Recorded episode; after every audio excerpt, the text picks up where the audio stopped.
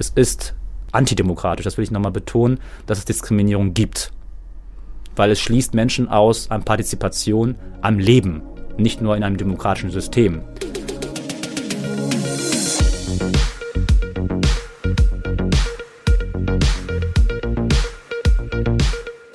Hallo und herzlich willkommen. Ihr hört Wir sind Bremen, der ÖVB Helden Podcast. Der Podcast wird ermöglicht von den ÖVB-Versicherungen aus Bremen und Bremerhaven. Ich bin Olga Gahler und wir sprechen hier mit Menschen aus Bremen, die die Stadt voranbringen wollen und konstruktive Lösungen für Probleme finden. Heute ist Ali Naki Tutar vom Rat- und Tatzentrum bei uns zu Gast. Hallo Ali. Hallo.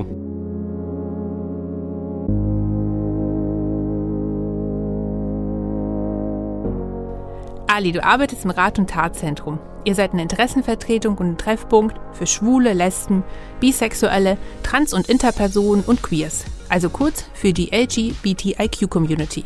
Wie sieht denn so eure Arbeit aus? Hm, erstmal will ich mich bedanken, dass ich hier sein darf und über unsere Arbeit sprechen kann.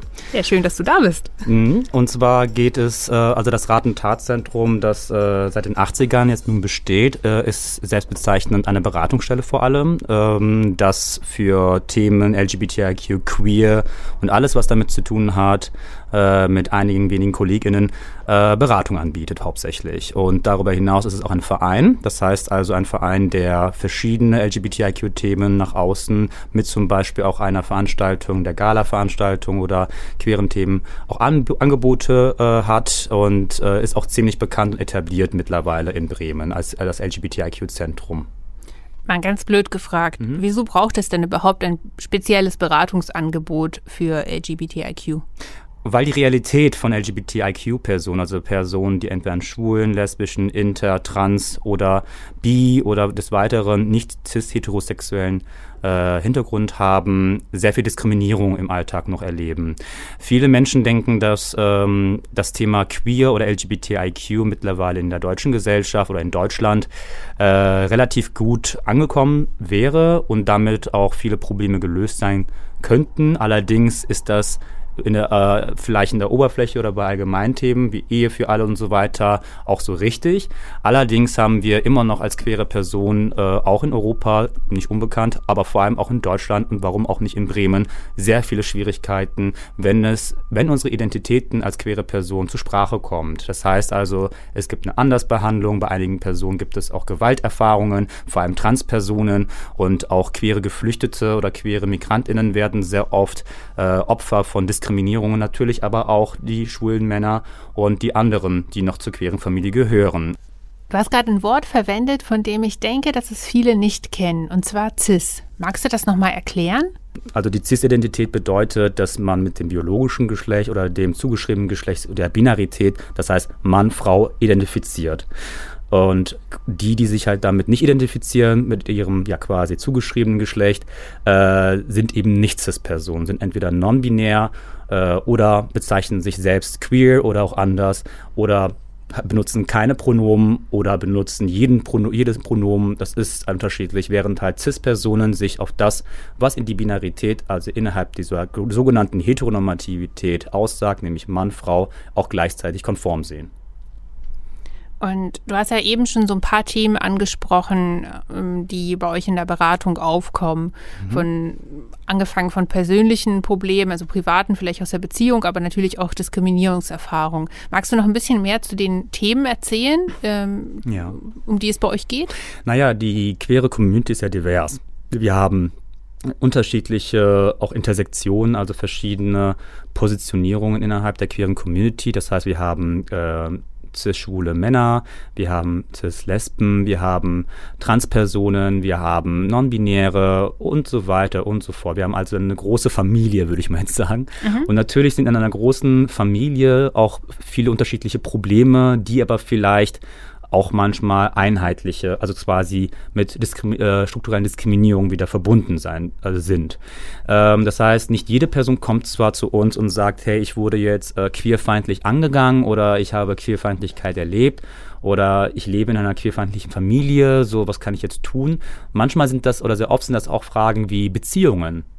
Wie oft haben wir zum Beispiel Themen gehabt, wo Beziehungen, ähm, die Krisen erlebt haben, nicht zum Beispiel von cis-heterosexuellen Beratungsstellen aufgefangen werden. Also die konnten man nicht auffangen, weil die, die Realitäten dieser Person gar nicht bekannt sind äh, innerhalb einer Beziehung. Also man denkt sich so, okay, zwei Menschen oder drei, vier Menschen oder mehrere Menschen haben eine Beziehung und da gibt es einen Konflikt, also haben wir dafür Lösungsvorschläge, die für alle gelten. So funktioniert das eben nicht.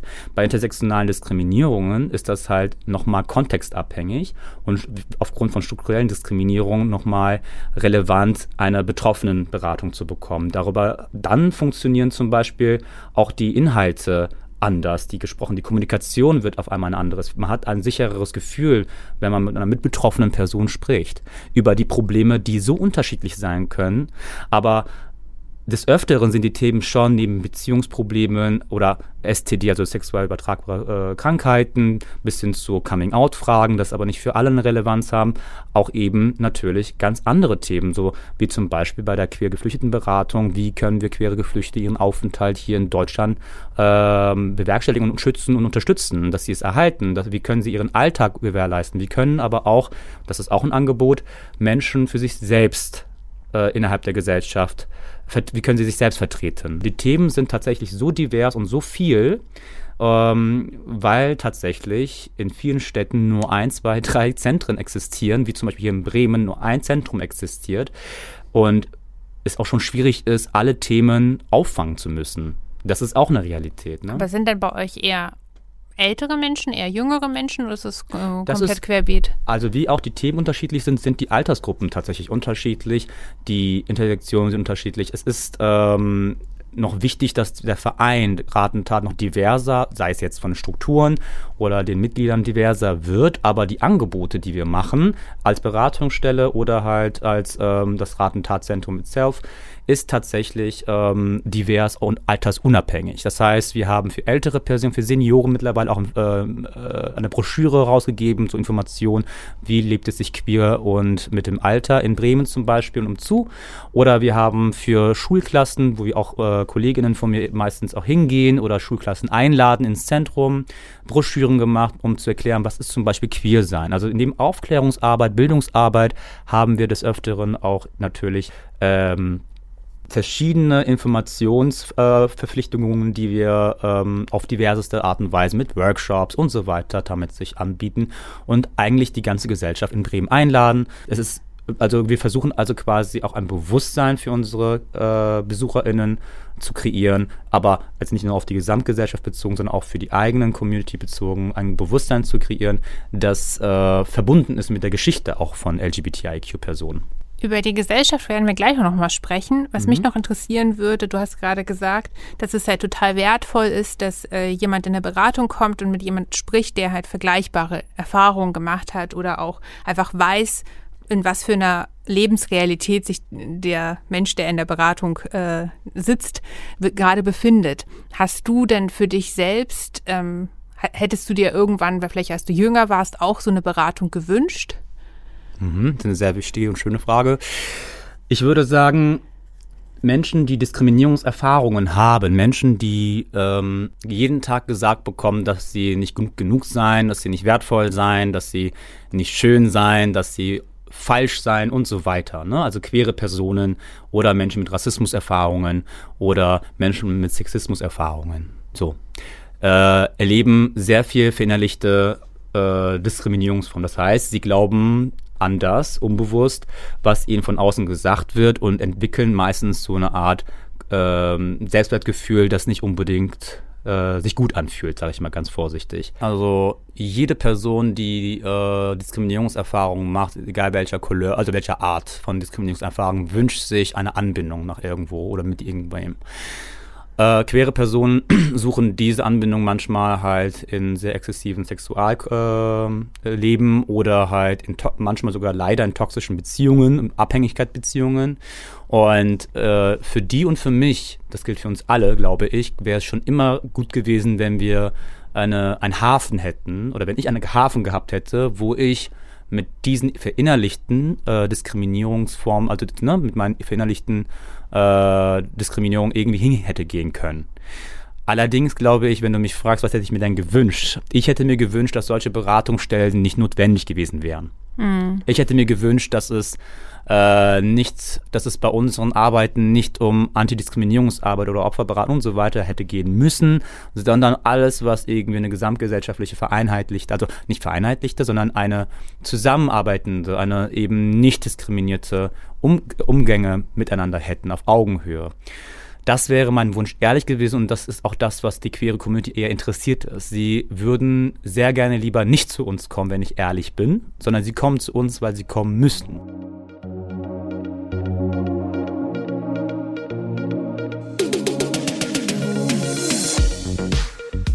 Du hast gerade von Intersektionalität gesprochen, ja. also halt die eine Diskriminierung, die auf unterschiedlichen Ebenen stattfindet. Also jetzt nicht nur, dass man aufgrund von ja, dem ja. Schwulsein beispielsweise diskriminiert wird, sondern aufgrund auch eine, äh, einer Migrationsgeschichte beispielsweise. Mhm. Und da sind wir ja eigentlich so bei deiner Arbeit, weil du bietest ja unter anderem auch eine Empowerment-Beratung an. Richtig. Was ist das denn und wieso braucht es die?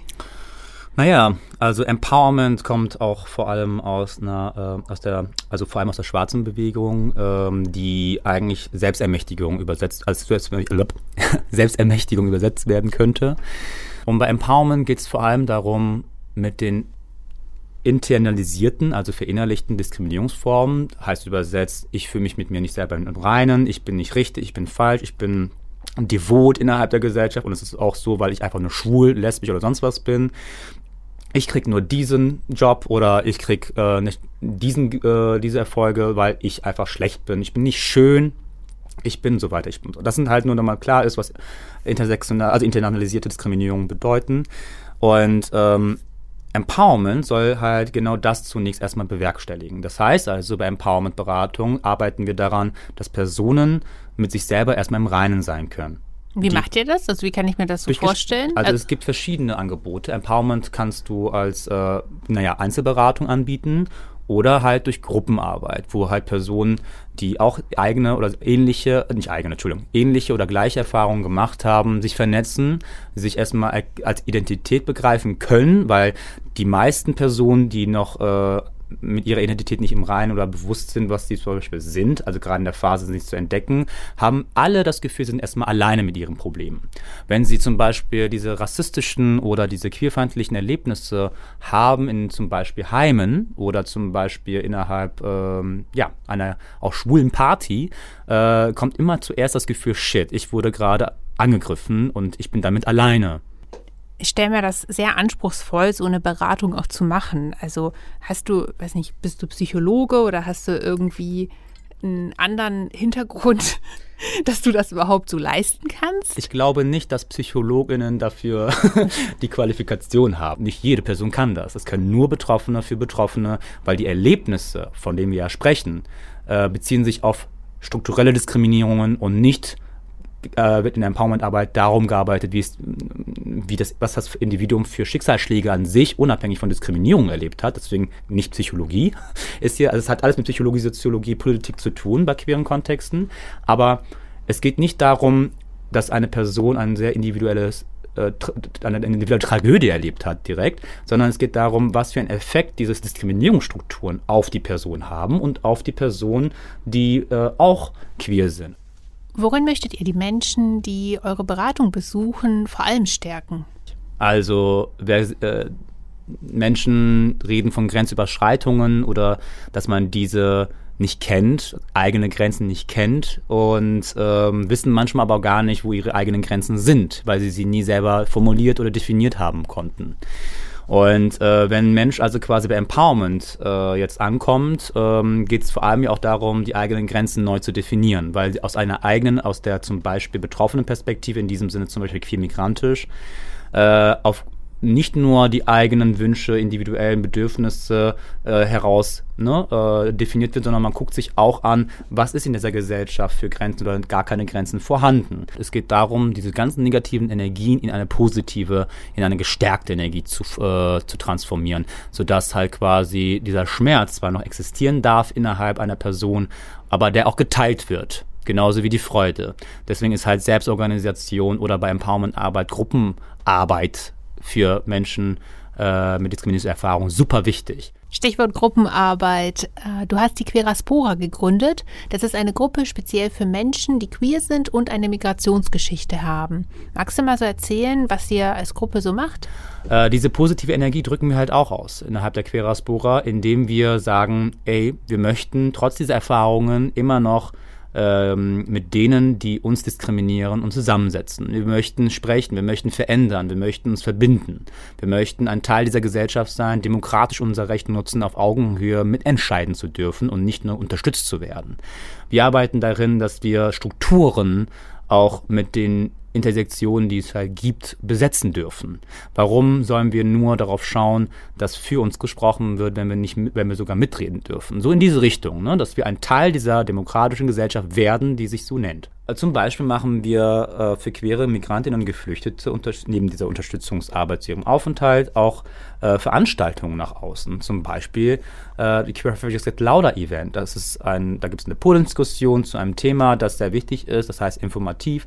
Dann gibt es ein kulturellen Angebot mit TänzerInnen, Live-Musik und Essen, wenn wir dürfen, zumindest nach Corona. Äh, und das ist der kulturelle oder der verbindende transkulturelle äh, Part. Und dann haben wir natürlich Musik von queeren BIPOCs, also queeren äh, schwarzen Personen, Indigenen und ähm, ne, People of Color, die aus ihren Kontexten und auch ihren ne, äh, kulturellen Kontexten Musik anbieten, um halt das zu teilen mit der Gesamtgesellschaft, mit Nicht-Betroffenen. Das ist also so ein Aspekt dabei, dass ähm, wir Veranstaltungen nach außen sowie nach innen anbieten. Auch eine Bildungsakademie zum Beispiel gibt es, die wir jährlich machen, wo wir queere Migrantinnen und Geflüchtete halt einladen, um sich zu vernetzen. Das heißt darüber hinaus eben aber auch so eine Arbeit leisten, wo Menschen, die sich nicht wohlfühlen, die sich alleine fühlen, ähm, eine Alternative zu bieten, wo sie hingehen können.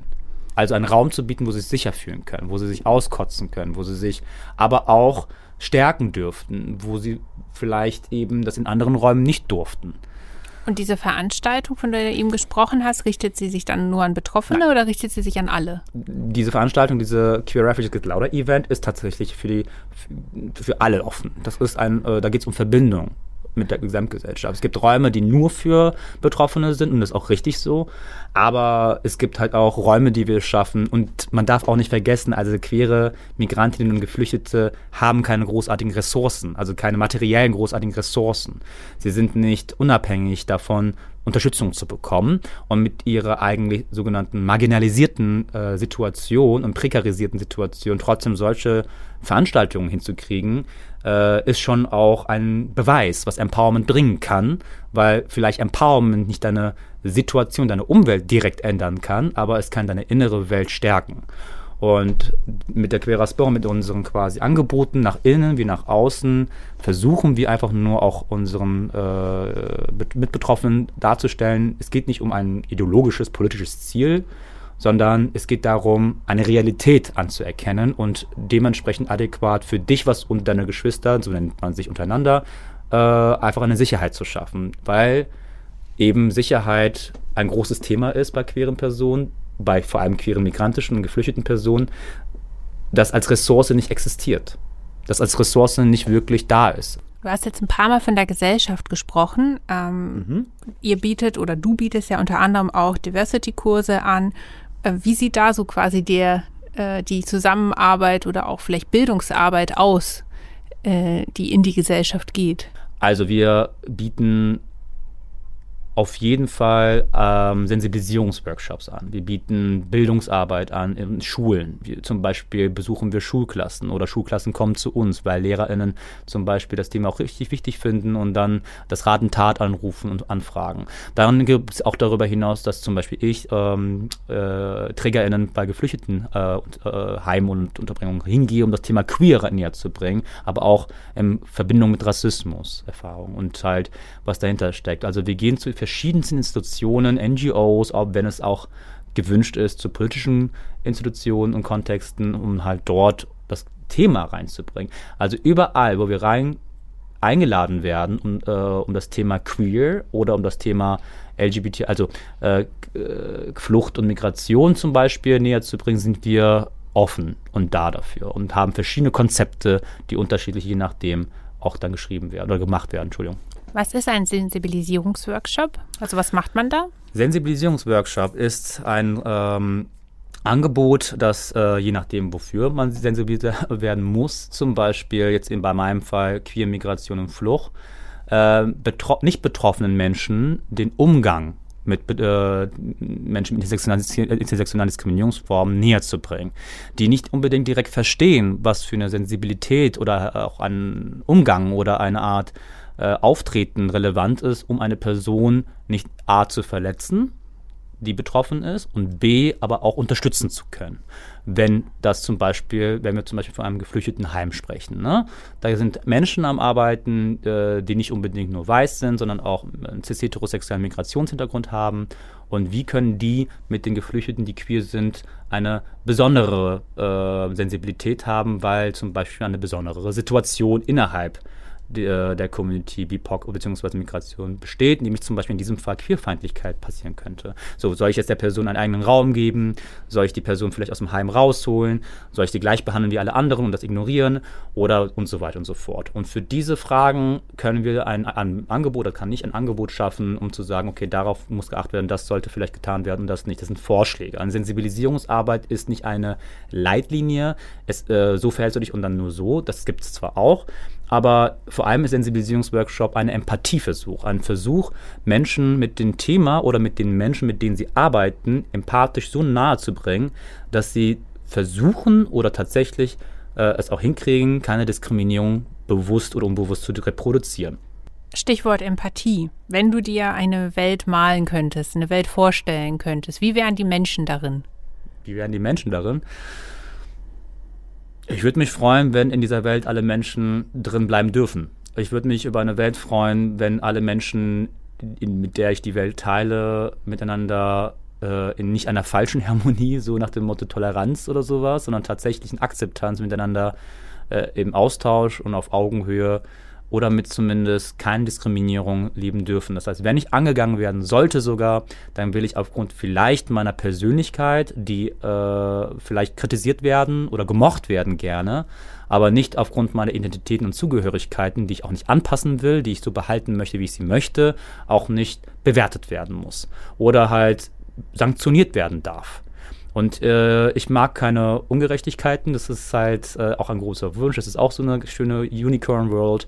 Aber bevor wir uns jetzt zu viel wünschen, äh, wünsche ich mir erstmal das, was ich zuerst gesagt habe und vor allem, dass äh, Diskriminierungen endlich, weil das antidemokratisch ist, es ist antidemokratisch, das will ich nochmal betonen, dass es Diskriminierung gibt.